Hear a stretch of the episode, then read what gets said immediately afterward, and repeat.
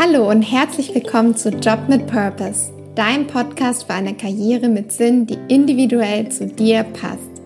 Freue dich auf konkrete Tipps und Inspiration, wie du deine Karriere und dein Leben so gestalten kannst, dass du morgens gerne aufstehst. Ich bin Alissa und begleite dich als Purposeful Career Coach und Podcast Host auf deinem Weg zu einem Job mit Purpose. Heute geht es um meine persönliche Geschichte, wie ich in der Unternehmensberatung gelandet bin, gemerkt habe, dass dieser Job nicht wirklich zu mir passt und den Mut gefasst habe zu kündigen, um mich schlussendlich selbstständig zu machen und einen Job zu kreieren, der zu mir, meinen Stärken und meinen Werten passt. Ich hoffe, dass ich dich mit dieser persönlichen Geschichte über meinen Weg und meine Entscheidungen inspirieren kann, deinen eigenen Weg zu finden und Entscheidungen mutig und selbstbewusst zu treffen. Ich freue mich auf die jetzige Folge mit dir. Heute möchte ich euch mitnehmen auf eine kleine Reise in das Jahr 2012 und die Gelegenheit nutzen, um euch meine Geschichte zu erzählen und meinen Weg, wie ich an den Traumberuf gekommen bin, an dem ich heutzutage stehe. Nimm für dich das mit, was für dich heute passend ist. Vielleicht erkennst du dich an der einen oder anderen Stelle in meiner Geschichte wieder. Das ist genau der Grund, warum ich sie erzähle, um dir zu zeigen, wie dein Weg aussehen könnte, wie du Entscheidungen treffen kannst und natürlich auch, wie du deinen Beruf so gestalten kannst, dass er für dich erfüllend und erfolgreich ist. Reisen wir also zurück ins Jahr 2012, als die Welt noch in Ordnung war. Es gab kein Corona und auch manche andere Sachen waren noch ganz anders als heutzutage. Das Internet war zwar schon verbreitet, aber noch nicht so weit fortgeschritten wie jetzt. Und ich habe im Jahr 2012 Abitur gemacht und mich gefragt natürlich danach, wie geht es jetzt weiter für mich? Abitur und dann. Erstmal bin ich auf Reisen gegangen, ganz kurz im Vergleich zu manchen anderen in meinem Umfeld. Zwei Wochen war ich in den USA und ich habe danach mich dazu entschlossen, BWL zu studieren. Wie bin ich zu dieser Entscheidung gekommen? Ich habe äh, im Internet so einen Test gemacht, was studiere ich? Und da kam raus Tourismusmanagement, weil ich gerne Sprachen lerne und natürlich auch gerne verreise und das hat sich dann wohl ganz gut kombinieren lassen. Und in meinem Umfeld haben auch ganz viele angefangen zu studieren, auch alle BWL. Und dann habe ich gedacht, dann studiere ich doch auch einfach BWL Sprachen, das passt schon. Und eigentlich hatte ich gar nicht so richtig eine Ahnung, wie der Job dann danach aussehen würde, wenn ich BWL studiert habe. Manche anderen sind erstmal auf Work-and-Travel-Reisen gegangen oder haben ein freiwilliges soziales Jahr gemacht, aber ich habe gleich angefangen zu studieren. Und wie gesagt, ich wusste nicht, was ich eigentlich so richtig kann und was ich eigentlich studieren soll. Ich hatte einmal so ein Praktikum gemacht in so einem französischen Kulturzentrum für eine Woche, aber das war es, was ich an Berufserfahrung gesammelt hatte. Also habe ich angefangen, BWL zu studieren und ziemlich schnell hat sich dann mein Fokus darauf gerichtet, dass ich unbedingt ein Auslandssemester machen wollte, weil ich ja so gerne reise und gedacht habe, ach ja, das könnte jetzt so sozusagen mein, mein nächstes Ziel sein. Und dann habe ich mich auch auf meinen Hosenboden gesetzt, um äh, in die USA, besser gesagt nach Kalifornien, mit einem Stipendium zu kommen, um da mein Auslandssemester zu machen. Und das war eine total tolle Zeit, in der ich ja viele tolle Menschen kennengelernt habe, aber vor allem die Freiheit so richtig gespürt habe und ähm, natürlich auch das tolle Wetter dort wirklich genießen konnte. Aber das Leben besteht ja bekanntlich nicht nur aus Reisen, sondern ich habe studiert und die Frage hat sich natürlich gestellt, was mache ich denn eigentlich nach meinem Studium? Und je mehr ich so in dieser BWL-Welt eingetaucht war, habe ich mich schon mit dieser Frage auseinandergesetzt und ich hatte dann auch durch so Unternehmensprojekte, wo wir so Beratungen für Unternehmen gemacht haben, ähm, in meinem Bachelorstudium auch Kontakt mit der Unternehmensberatung. Und irgendwie hat sich dann für mich rauskristallisiert, dass ich unbedingt in der Unternehmensberatung arbeiten möchte weil ich fand, dass die Leute da so schlau waren und das fand ich auch inspirierend. Es hat mir gefallen, dass man da viel lernen kann und also hatte ich sozusagen mein Ziel gefunden, so wie mit dem Auslandssemester und habe dann alle meine Energie da reingesteckt, habe noch mehr darauf geachtet, gute Noten zu schreiben und ähm, auch weitere Praktika zu machen in der Big Four, also der, bei einer Wirtschaftsprüfungsgesellschaft dort in der Beratung und im DAX-Konzern und habe auch viel Arbeitserfahrung gesammelt und konnte es dann tatsächlich auch schaffen, mein Ziel zu erreichen und in die Beratung einzusteigen, nachdem ich auch meinen Master dann gemacht hatte. Also nach dem Bachelor habe ich dann auch noch einen Master gemacht, so ein Doppelmaster, wo ich dann auch noch mal im Ausland war, was auch echt noch mal sehr cool war und wo ich auch noch mal viel mitgenommen habe. Und ich bin dann eingestiegen in die Change Management Beratung, weil ich auf meinem Weg gemerkt habe, dass ich eigentlich gar nicht so ein großes Interesse habe an Zahlen und Prozessen und Systemoptimierung oder irgendwelchen logistischen Abläufen, was ja auch alles ähm, zur BWL dazugehört, sondern vielmehr interessiere ich mich für Menschen. Und das habe ich aber ehrlich gesagt erst so im Laufe der Zeit herausgefunden, auch dadurch, dass ich einiges mal ausprobiert habe und mir mal wirklich die Frage gestellt habe, wofür bin ich denn begeistert so richtig, ohne dass ich einen Zwang, wenn ich keinen Zwang habe, wofür bin ich dann begeistert und womit könnte ich mich den ganzen Tag beschäftigen? Und tatsächlich habe ich ein großes Interesse einfach an Menschen und eine große Neugierde an Menschen einfach und wie Menschen so sind und auch wie sie sich weiterentwickeln können.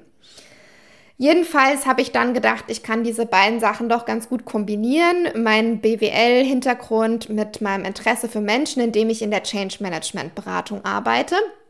Weil, um diesen Begriff Change Management Beratung kurz mal auch zu erklären, ähm, das kann man auch mit Veränderungsberatung vielleicht übersetzen. Da geht es darum, in Unternehmen auch als Berater reinzukommen und es gibt ja häufig Organisationsveränderungen und die werden dann von Change Management Beratern begleitet. Also zum Beispiel, eine neue hierarchische Struktur aufgesetzt werden soll oder wenn man keinen festen Arbeitsplatz mehr hat, sondern der jetzt immer flexibel sein wird oder natürlich auch bei Systemumstellungen. Das sind alles Gründe oder Situationen, in denen Change Management Berater ins Unternehmen geholt werden.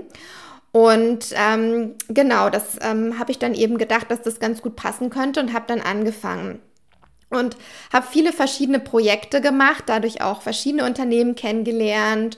Und das hat mir auf der einen Seite großen Spaß gemacht, weil ich eben immer wieder auch was Neues kennengelernt habe und ich ein total tolles Team hatte, mit dem ich zusammengearbeitet habe. Aber auf der anderen Seite möchte ich dich auch mitnehmen zu meinen Herausforderungen, die ich in dieser Zeit hatte.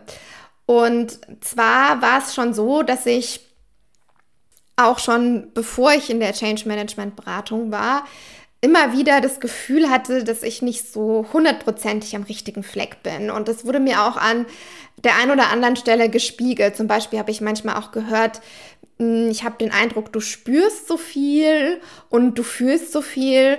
Und als ich dieses Feedback mal bekommen habe, da war mir überhaupt nicht klar, was ich damit anfangen sollte, weil meine Gefühlswelt kenne ich ja nur aus meiner Gefühlswelt. Ich weiß nicht, wie es jetzt für andere Menschen ist, wenn die irgendwelche Gefühle spüren, sondern ich kenne ja nur meine eigene und war da ein bisschen irritiert über dieses Feedback. Aber irgendwann habe ich angefangen, dass ich das so ein bisschen verstehen konnte, weil ich gemerkt habe, wenn ich Freude oder auch Dankbarkeit oder irgendwelche angenehmen Gefühle spüre, dann spüre ich die total stark. Und wenn ich ähm, Aufregung spüre oder so, spüre ich das aber auch total stark. Und dementsprechend reagiere ich da auch viel stärker drauf. Also wenn ich vor was aufgeregt bin, dann habe ich das Gefühl, ich bin so aufgeregt, obwohl es manchmal vielleicht gar keinen Grund dafür gibt. Ähm, und andere Menschen können da viel gelassener bleiben. Und ich habe aber gemerkt, dass es eben mit meiner Gefühlsaus, mit meinen Gefühlsausschwankungen zu tun hat, also dass die einfach bei mir eine viel größere Skala haben, auf nach oben sowie nach unten und mich das dann auch total stresst und beeinflusst im Berufsleben. Also wenn ich viel Stress und Druck von außen habe, dann spüre ich den Druck sehr stark und bin dann auch besorgter über irgendwelche Herausforderungen, als es vielleicht andere Menschen sind. Und das heißt, es hat mich schon belastet und zusätzlich kam dann eben auch, dass ich eben ja häufig so Workshops wir gegeben haben und das dann für mich auch eine ganz große Belastung war, weil das immer viele Menschen waren in, in diesen Workshops und das für mich auch anstrengend ist in diesen Menschenmengen Besonders auch, wenn dann eben auch die Emotionen wieder hochkochen und ich die Gefühle dann auch von anderen Menschen teilweise stark übernehmen. Und ich würde jetzt, ich bin mir jetzt nicht zu 100% sicher, ob ich jetzt hochsensibel bin, aber ich bin auf jeden Fall sensibel. Und ähm, das hat mir auch in der Arbeitswelt ein bisschen zu schaffen gemacht, weil gerade in der BWL geht es ja auch schon darum, auf jeden Fall ähm, Gewinne rauszuholen. Und das macht man natürlich am besten, wenn man belastbar ist und ähm, effizient. Und da haben Gefühle jetzt nicht unbedingt so viel Platz. Und dementsprechend habe ich mich damit auch natürlich zurückgehalten und immer so ein bisschen gedacht, das behalte für mich und ähm, mich da so ein bisschen auch angepasst sozusagen an die Anforderungen, die an mich gestellt wurden. Aber ich habe gemerkt, dass ich irgendwie eben immer noch nicht so richtig an der richtigen Stelle irgendwie angekommen bin und habe mich immer wieder gefragt, was ich denn eigentlich sonst machen könnte, wo ich vielleicht auch meine Talente noch besser zum Einsatz bringen kann. Denn während diesen ganzen Projekten, die ich gemacht habe, ist auch meine Ungeduld immer wieder hochgekommen weil solche Change-Projekte in Organisationen leider nicht immer ganz so schnell zum Erfolg führen, wie man sich das wünschen würde, wenn man als Beraterin reinkommt. Das hat viele verschiedene Gründe.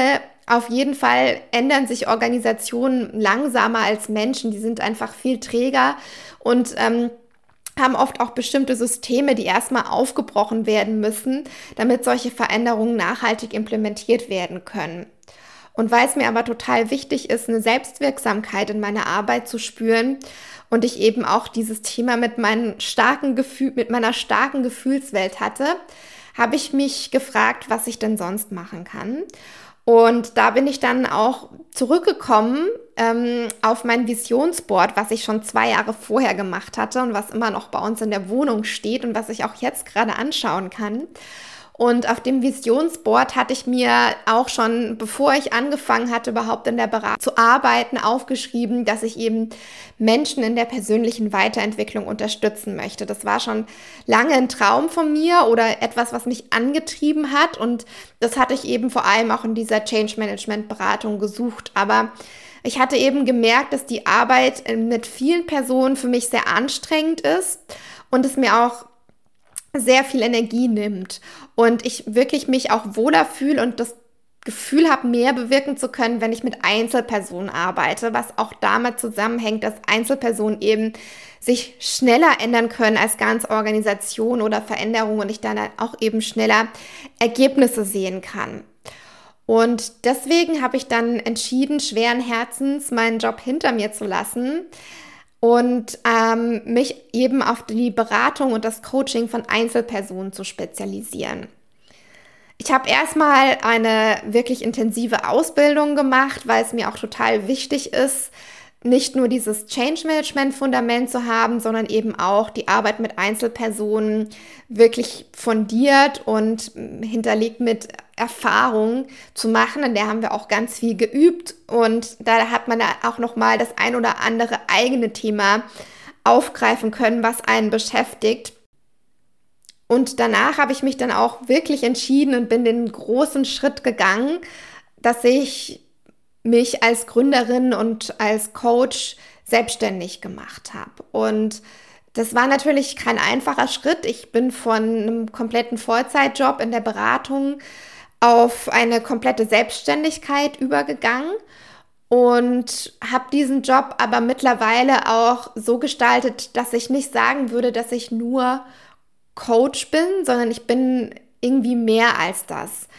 Mm, ich arbeite zusätzlich auch als Freiberuflerin in, in, bei einer Outplacement-Beratung. Das ist wieder so ein Begriff aus der BWL-Welt, den man erklären muss. Outplacement bedeutet, dass wenn Menschen in Unternehmen durch Umstrukturierungen leider entlassen werden müssen, dass man ihnen dabei hilft, dass sie einen neuen Job finden. Und genau das mache ich eben bei so einer Beratung, indem ich eben den Menschen helfe, wie sie ihre sozialen Medien nutzen können, wie sie ihren Lebenslauf und ihre Anschreiben gestalten, damit sie da möglichst groß, große Erfolgschancen haben.